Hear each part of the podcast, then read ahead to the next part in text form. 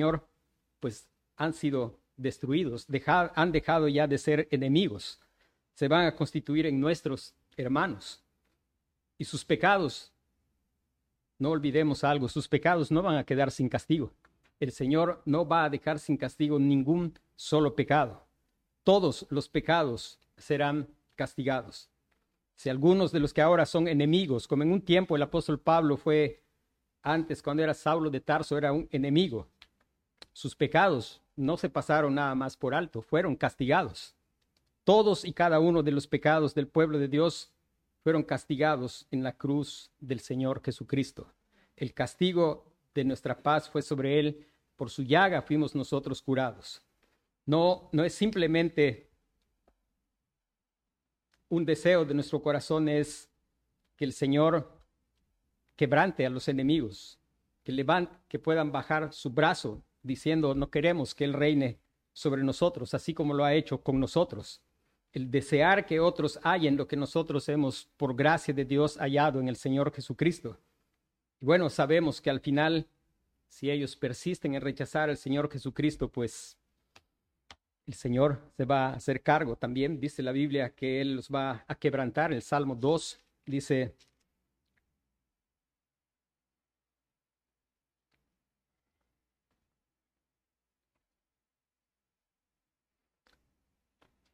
Dice el versículo 4, el que mora en los cielos se reirá de ellos, el Señor se burlará de ellos, luego, luego hablará a ellos en su furor y los turbará con su ira. Pero yo he puesto mi rey sobre Sión, mi santo monte, yo publicaré el decreto, Jehová me ha dicho, mi hijo eres tú, yo te engendré hoy. Pídeme y daré por herencia a las naciones y como posesión tuya los confines de la tierra. Los quebrantarás con vara de hierro, como vasija de alfarero los desmenuzarás. Al final, la esperanza del creyente está en el hecho de que habrá justicia. Recuerde que el apóstol Juan escribe y dice, el que cree en el Hijo tiene la vida, pero el que rehúsa creer en el Hijo de Dios no verá la vida, sino la ira de Dios está sobre él. Él es santo y él no va a dejar ningún pecado sin castigo. Ahí está la esperanza del creyente, el poder saber que la gente dice y se queja y expresa constantemente el hecho de que no hay justicia, pero el creyente sabe que sí hay justicia. Hay un juez justo que va a hacer justicia. El creyente, su esperanza está en que él tiene un lugar, conoce un lugar de refugio. Él dice, a ti se acoge el desvalido, tú eres el amparo del huérfano. A ti se acoge el desvalido, tú eres el amparo del huérfano. Y el creyente está consciente, en contraste del malo que dice, pues yo voy a permanecer, nunca me va a suceder nada adverso. El creyente sabe y se sabe desvalido. El creyente sabe de su total incapacidad y toda su esperanza no está en la fuerza que él pueda tener, en la capacidad que él pueda tener, sino toda su esperanza está, el Señor es mi refugio. Torre fuerte, dice Proverbios, es el nombre de Jehová. A él correrá el justo y será levantado. En segundo lugar, la esperanza del justo está en encomendar su causa al Señor confiando en Él.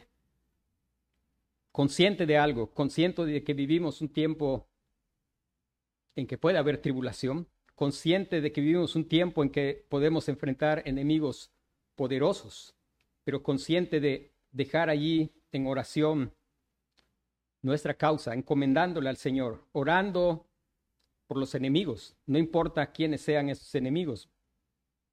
Quizá en algún momento puedan ser los gobernantes de nuestros países y rogar por ellos, rogar por ellos, rogar que Dios en su misericordia, si tiene algunos de ellos ordenados para salvación, los salve. Descansar en oración, como dice el apóstol Pablo, que en Efesios capítulo 6, después de hablar de tomar la armadura.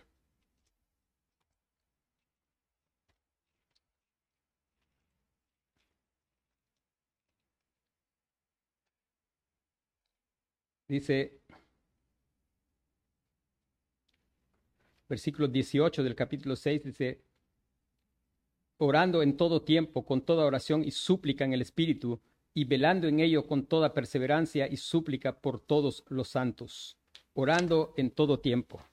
Y hermanos, aquí está cerrando, bueno, el salmo es en realidad una oración. Él está hablando al Señor cuando empieza, aparentemente con desesperación, y podemos algunas veces experimentar algún tipo de desesperación. Pero qué bendición que es reflexionar después de mostrar cómo es el malo.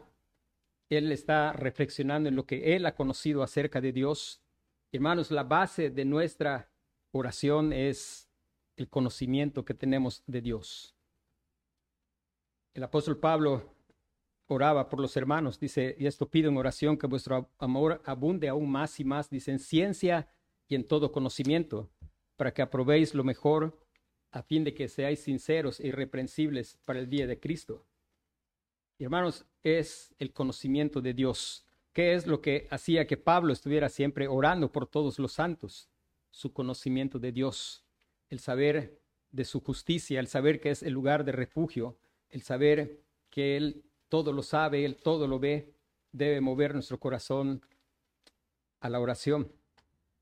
Dice, después la esperanza del creyente está en una visión del establecimiento del reino. Versículo 16, Jehová es rey eternamente y para siempre. Hermanos, poder reflexionar constantemente en lo que significa la soberanía de Dios. Damos gracias a Dios porque por su gracia podemos estar agradecidos de saber que el Señor es, es rey y es soberano sobre todas las cosas, absolutamente todas, todas. Es soberano sobre la salvación de los hombres y es soberano desde las cosas más grandes hasta los más mínimos detalles. Eso nos da esperanza, el saber que Puede haber gente malintencionada. Sin embargo, por la escritura, nosotros sabemos que Él hace que todo obre para bien de su pueblo, no importa cuál sea la intención de las personas. Recuerde, a José lo vendieron sus hermanos con toda la mala intención. Sin embargo, qué esperanza que tenía José y esa misma esperanza lo hizo poder perdonar a sus hermanos, de decirles, pues yo no estoy en lugar de Dios, ustedes pensaron mal, pero Dios lo tenía preparado todo para bien y para preservación de mucho pueblo.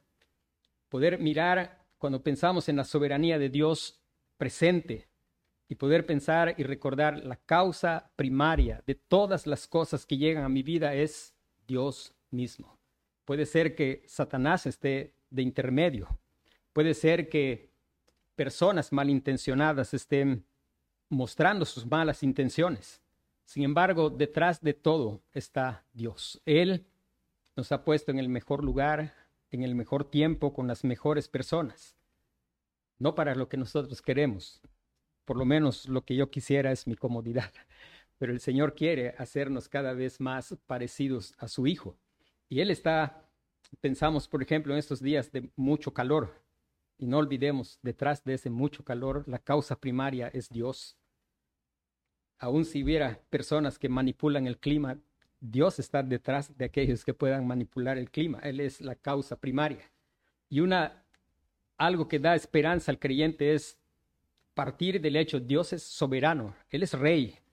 No importa si el pueblo dice no queremos que él reine, él es rey.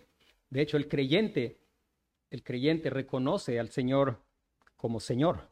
Dice que si confesares con tu boca que Jesús es el Señor y creyeres en tu corazón que Dios le levantó de los muertos, el Señor es Señor y Él es Rey y Él está reinando sobre su trono.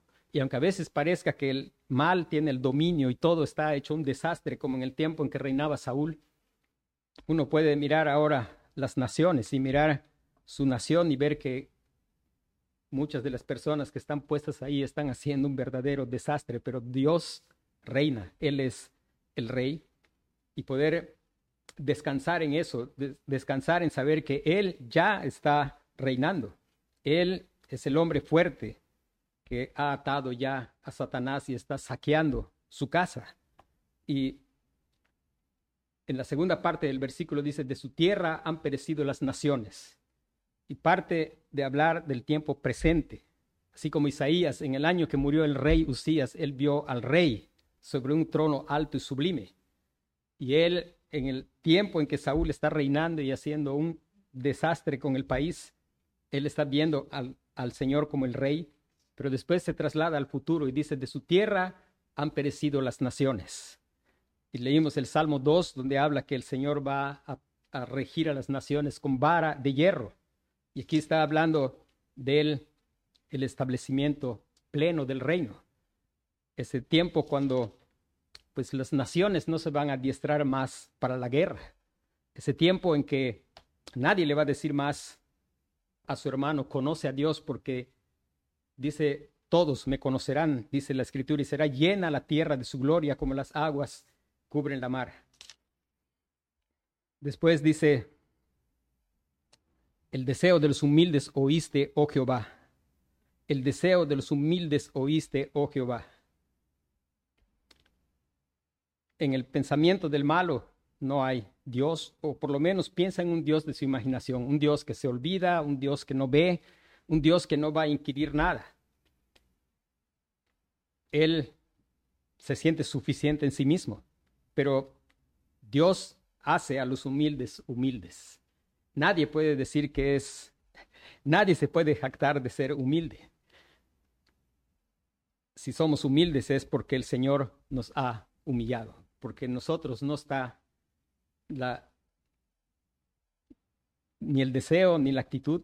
Damos gracias a Dios porque Él nos atrajo con lazos de amor, porque Él nos hizo doblegar delante de Él.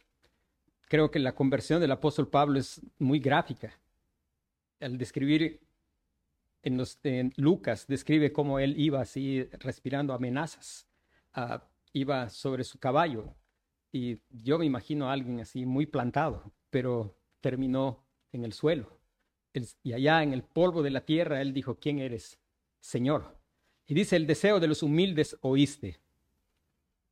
Y cuando pensamos en oración, y nosotros pensamos y recordamos cómo el Señor Jesús nos enseñó a orar, él dice, Padre nuestro que estás en los cielos, santificado sea tu nombre.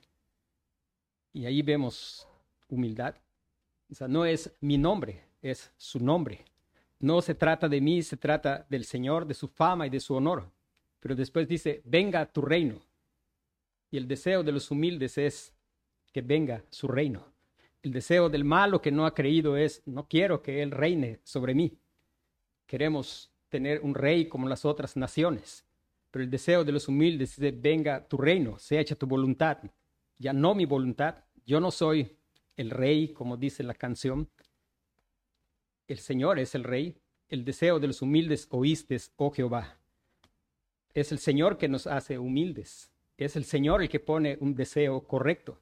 El deseo por Él mismo. Como dice el salmista después de describir cómo Él estaba batallando en su corazón porque él veía la prosperidad de los malos.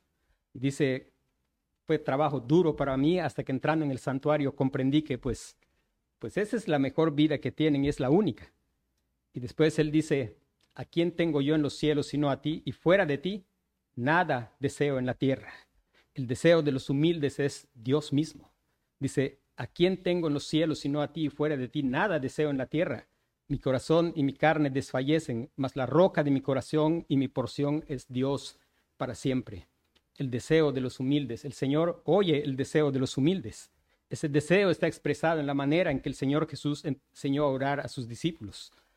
Que sea, venga tu reino, que se haga tu voluntad como en el cielo, así también en la tierra. Y esa humildad de poder venir y pedir hasta lo más esencial que es el pan nuestro de cada día, dánoslo hoy.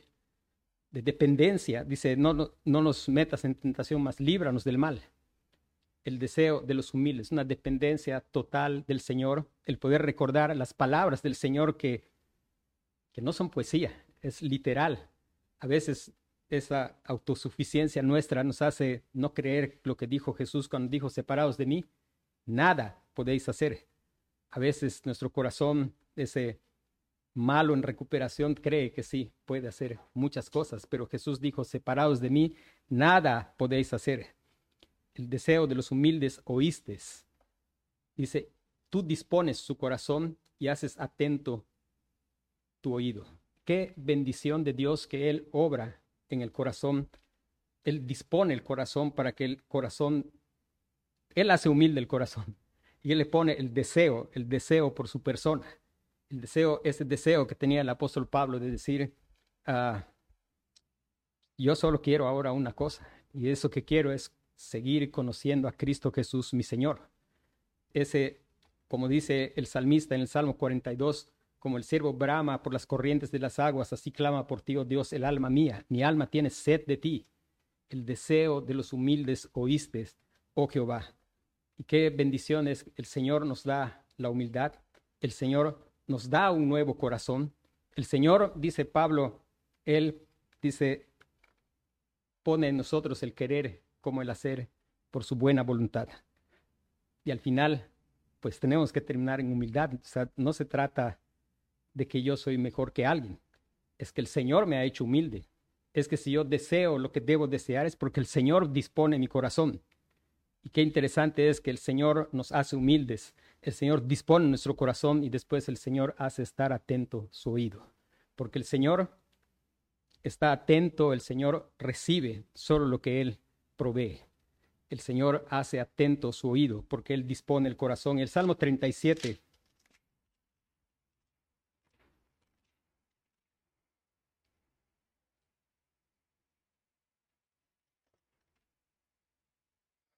El Salmo 37 dice, no te impacientes a causa de los malignos, no tengas envidia de los que hacen iniquidad, porque como hierba serán pronto cortados y como la hierba verde se secarán.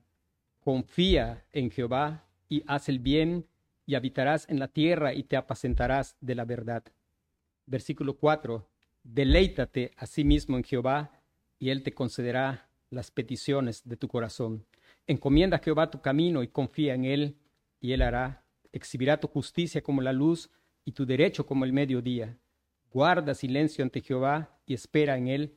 No te alteres con motivo del que prospera en su camino, por el hombre que hace maldades encomienda, deleítate a sí mismo en Jehová y Él te concederá las peticiones de tu corazón. El deseo de los humildes oíste, oh Jehová, tú dispones su corazón y haces atento tu oído. Dice, para juzgar al huérfano y al oprimido, a fin de que no vuelva a hacer violencia el hombre de la tierra. Y concluye, pensando en ese tiempo de la redención final cuando aún la creación va a ser redimida porque ha sido sujeta a vanidad, cuando ya no más va a haber hombre que oprima a hombre. Al final, cuando el Señor, cuando el Señor renueve su creación y podamos estar en su luz, conociéndole cara a cara, y seguiremos toda la eternidad deseando al Señor, seguiremos toda la eternidad deleitándonos en el Señor.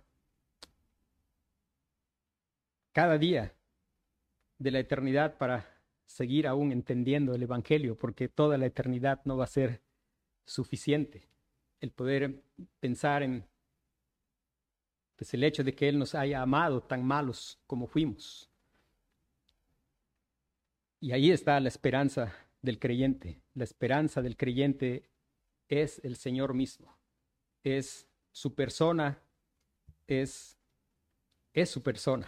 En Él radica nuestra justicia. Esa es nuestra esperanza, el poder saber que Él pelea nuestras batallas, el poder saber que Él ha hecho una obra para darnos un corazón humilde y que Él oye, oye ese deseo, ese deseo por el cual el apóstol Pablo oraba por los hermanos. Quisiera terminar leyendo en Filipenses.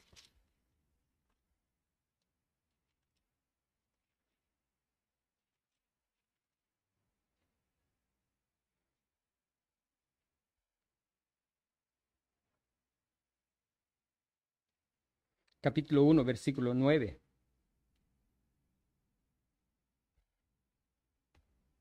desde el versículo 8, dice, porque Dios me es testigo de cómo os amo a todos vosotros en el entrañable amor de Jesucristo. Y esto pido en oración, que vuestro amor abunde aún más y más en ciencia y todo conocimiento, Y es ciencia y conocimiento de quién? De la persona del Señor. Dice, para que aprobéis lo mejor, a fin de que seáis sinceros e irreprensibles para el día de Cristo, llenos de fruto de justicia, que son por medio de Jesucristo, para gloria y alabanza de Dios. Amén. La esperanza del creyente está en su conocimiento acerca del Señor. Por eso él confía en el Señor, encomienda su causa al Señor. Su conocimiento del Señor lo hace tener una visión del futuro, de saber que todo lo que el Señor ha prometido lo va, lo va a cumplir, de poder esperar con humildad aquel tiempo en que su voluntad se haga en el cielo como en la tierra. Vamos a, a orar.